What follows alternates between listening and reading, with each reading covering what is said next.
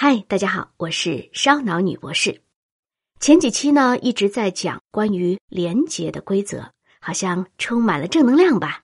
不过到了现实中，还有一个问题必须回答。哎，真的有些坏人，他们活得挺好的，特别滋润，吃香的喝辣的，到处游山玩水，大别墅、跑车、游艇，还有私人飞机。其实吧，那些人的人品可不怎么样哦。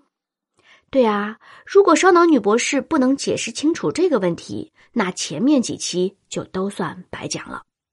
今天呢，就来说一说这种现实状况是如何形成的。它也有宏观和微观的两个视角。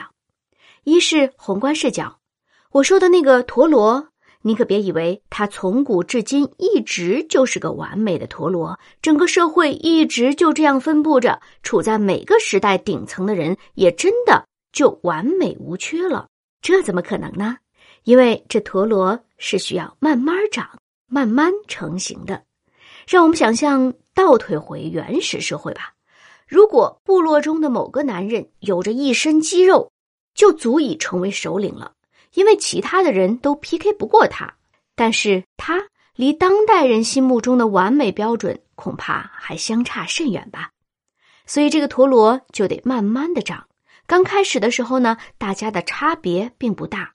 随着时间的推移，各种差别就逐渐产生了，就像有了越来越多的色彩被区分出来，由此带来的 PK 也就变得越来越复杂。这裁判官的工作呀，就只能交给老天爷了。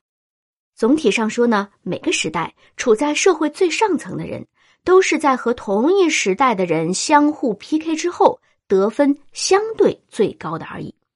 从理论上说，人类一直走在通向更好的路上，至少目前为止是这样的。那在宏观视角上，除了向过去看，还可以向未来看。比如，有些大老虎之前地位还很高，但是如果有了不可抹去的污点，那么可能将来有一天忽然就成了阶下囚。总之吧，陀螺意味着一种动态生长的过程。我们只能知道它在总体上的发展趋向和它背后的逻辑，所以关于宏观视角的总结就是：那些日子过得很不错的坏人，他们之所以走到今天，一定也是有原因的，而将来怎样呢，也未可知。姑且先这么来理解吧。那么从微观视角看，这些坏人又是为什么能走到今天这么高的地位呢？这就是今天这期的重点了。我是从二零一七年底开始思考这个问题的，现在我把它叫做爆米花效应，也就是一粒玉米豆忽然嘣长大了。这个想法的缘起啊，是几个月前做的一期节目《明星的天价片酬是怎么形成的》，顺着那个思路逐渐清晰起来，算是对彩色陀螺理论的一个补充吧。哪些属于爆米花效应呢？比如。对初次见面的朋友，我们都会做一个简单的自我介绍吧。假如是我，我会说我是中国传媒大学的老师。通常呢，都会看到对方啊这样的表情，可能有些是出于客套哈，还有一些呢是真的觉得哎你们学校挺有名啊。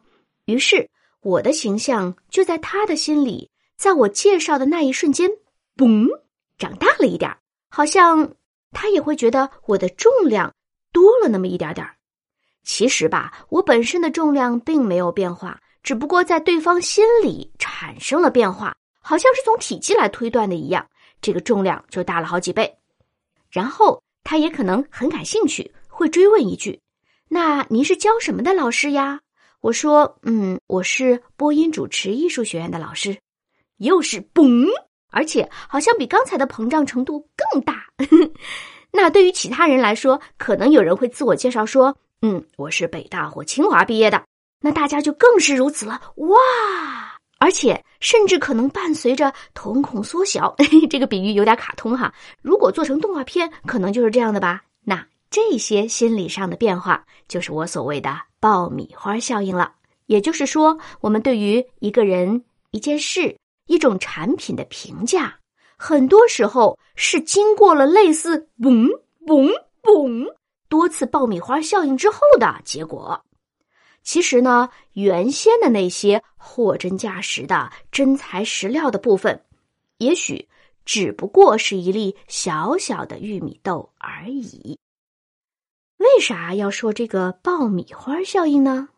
你看啊，那些坏人日子过得真的挺滋润，那么有钱，那他这钱都是从哪儿来的呢？很有可能就是之前的某个时刻。在微小的局部上确实胜出了，然后嘣，忽然就长大了，如此而已。这并不是说他们的坏在起作用，而是他们的某种优势被乘以了某个系数。如果用数学语言来描述，就是做了一个乘法。无论你原先是正三、负四还是多少，都可能乘以一个十，乘以一百，乘以三百，甚至更多。爆米花效应就是。不管好的坏的，统统放大。这在物理学和工程技术领域应该是非常常见的。在音响系统中呢，这就相当于是功放了。只是我们在社会学领域当中很少专门去探讨这个问题，但是它真的普遍存在着哟。比如你上过的大学是名牌大学。你所在的公司是世界五百强，以及太多太多大家能想到的有名的标签事实上都在相当于给你的身价做了背书，或者叫做倍率放大。虽然说爆米花效应是我胡乱编出来的一个新名词，但其实我们对此类效应并不陌生。在经济学领域有一个概念叫杠杆儿，在心理学领域还有晕轮效应等等。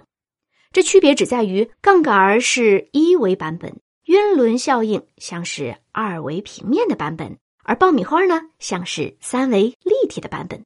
它们并没有太大的本质区别，叫成爆米花只不过像是把很多年前的泰坦尼克号强行做成了三 D 版本而已。不过话说回来，我想把它叫做爆米花，还有一个原因就和“爆”字有关，我们之后再讲啦。那下一集呢，要来分析一下触发爆米花效应的条件，以及它为什么就会产生这样的作用呢？